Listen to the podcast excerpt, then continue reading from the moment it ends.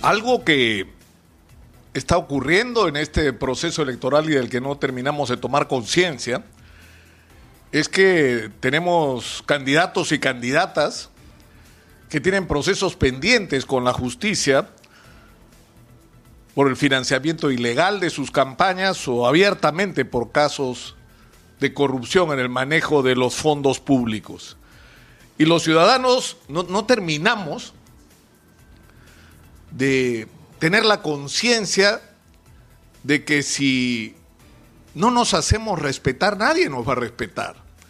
Es decir, si no somos capaces de pedirle cuentas a quienes pretenden representarnos y seguimos alimentando esta rueda donde simplemente los políticos llegan al gobierno, se aprovechan de su poder, se enriquecen ilícitamente, se benefician ellos y a la gente de sus entornos, hacen negocios con los socios que les financiaron las campañas electorales y terminan yéndose del gobierno habiendo resuelto sus problemas, pero ni de lejos los grandes problemas del país.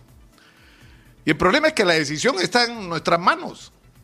Ese es el tema. Somos nosotros los que los ponemos ahí. Quizás el, caso emblemático que estamos viviendo el día de hoy es el de Martín Vizcarra Cornejo, que luego de las evidencias reunidas por el Ministerio Público se ha llegado a la conclusión de que hay indicios, insisto, suficientes como para pensar que el señor Martín Vizcarra recibió comisiones ilegales por las obras que se realizaban en su región cuando él la tenía a cargo.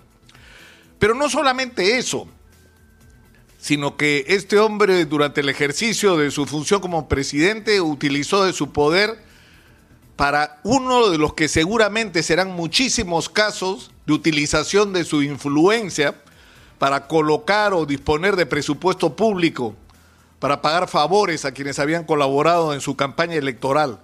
Pero no solo eso, sino que se aprovecha de su posición en el poder para lograr un beneficio en una sociedad agobiada por la pandemia para vacunarse y protegerse él, sin importarle lo que pueda pasar con la mayoría de los peruanos, con todos los peruanos.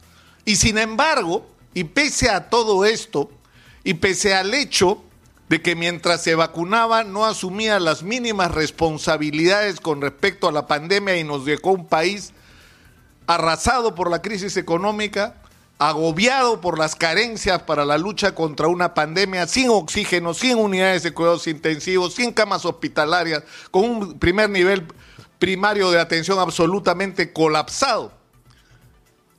Nos deja un país en estas condiciones, con él por supuesto vacunado, y ahora pretende ir al Congreso de la República para usar su condición de parlamentario para protegerse de la justicia.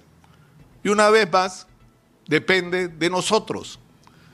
Por increíble que parezca, las encuestas señalan de que podría llegar al Congreso de la República y llevar una bancada a través de Somos Perú, una organización con la que, dicho sea de paso, no tenía ningún vínculo hace qué, cuatro meses o cinco.